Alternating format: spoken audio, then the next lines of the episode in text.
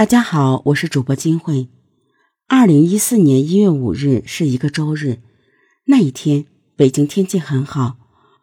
五岁半的小豪玩了一整天，晚上七点他没吃晚饭就上床休息了。可是谁也没有想到，意外就在小豪的爸妈身边发生了。小豪的父亲回忆说，小豪睡下也就十分钟左右。突然就蹦了起来，嘴唇发紫，牙齿紧咬着。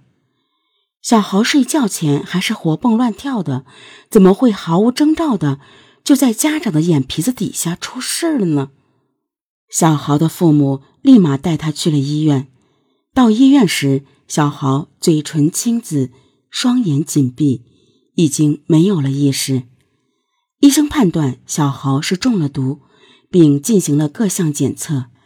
检测的结果发现，小豪的血液以及胃内容物存在亚硝酸盐。医生高度怀疑小豪是亚硝酸盐中毒。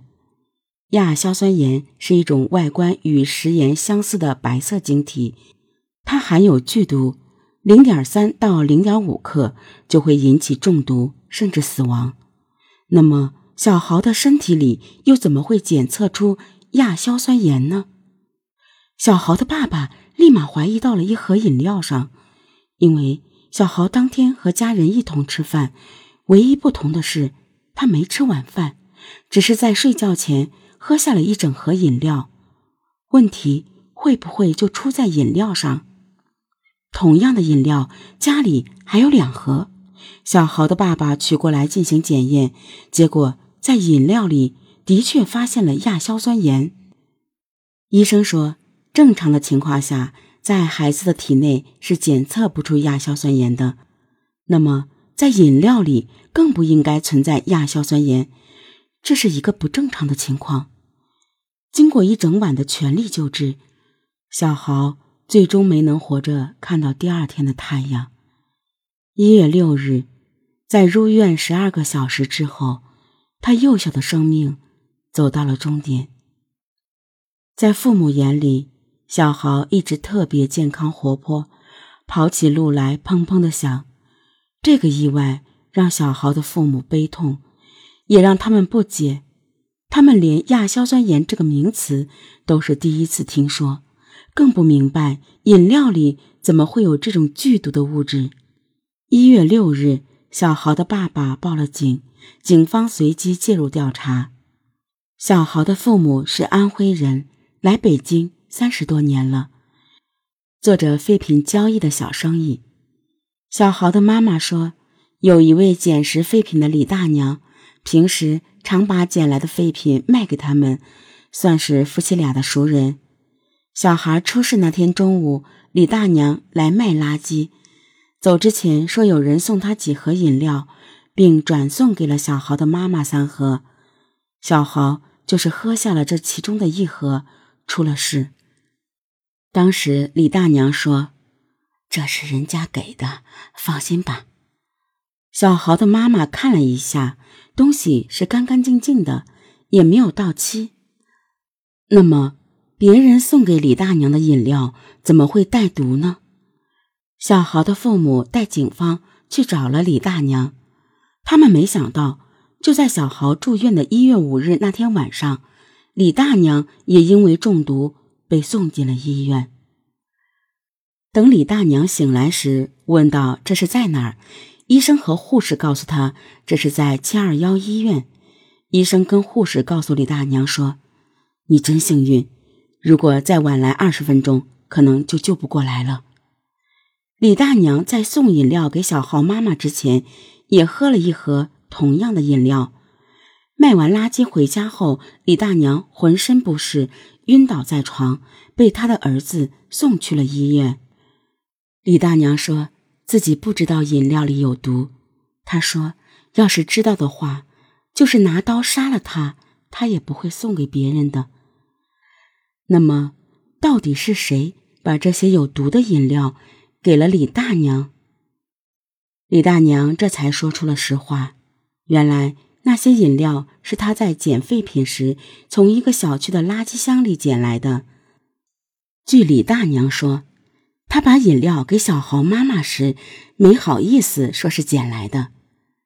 李大娘的说法是否属实呢？按照李大娘所说的时间和地点，警方调取了相关的监控录像。监控显示，二零一四年一月五日中午十一点五十分左右，戴着口罩的李大娘骑着三轮车来到了事发小区，陆续往三轮车里放入捡拾的东西。十一点五十六分，李大娘捡到了一箱饮料，监控里可以清楚的看到她用右手拿着饮料。李大娘所说的和监控一一对上了。看来饮料是他捡来的，那么扔掉饮料的又是谁呢？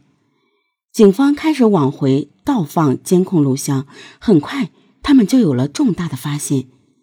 监控显示，就在李大娘捡到饮料的八分钟之前，一月五日的中午十一点四十八分，一个穿着红外套的中年女士从垃圾箱旁边的一个单元门里走了出来，手里。捧着一箱饮料，十一点四十九分，这名女士扔掉了饮料，空手走了回去。这名红衣女士应该就居住在监控显示的这个单元楼里。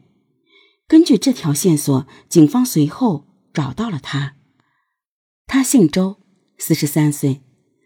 她说，饮料是事发前四个月她的儿子买的。她在打扫卫生的时候。随手扔掉，不知道饮料里有毒。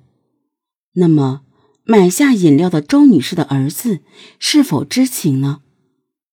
警方找到了周女士的儿子，这个当时十八周岁的青年说出了一个令人震惊的情况：原来，饮料中的毒物就是他加入的。周女士的儿子名叫吴小军，北京人，一九九五年出生。被捕前是北京一所职业中学的学生，吴小军向警方交代，案发前四个多月，他从网上买了一箱饮料，又找到了一家卖亚硝酸盐的化工产品店。吴小军随后把亚硝酸盐注入饮料，送给了自己的奶奶。他说：“想要奶奶一天喝一盒，慢慢死亡。”吴小军的奶奶拆开包装后没怎么喝，又还给了他。后来，吴小军的母亲在打扫卫生的时候扔掉了饮料。再后来，带毒的饮料被捡垃圾的李大娘捡到，她不仅自己喝了，还送给了小豪的妈妈。最终，五岁半的小豪死于中毒。一箱饮料从一个在校学生开始。经过多次转手，最后到了一个素不相识的儿童手中，而一次蓄意投毒也阴差阳错的指向了一个毫不相干的无辜对象。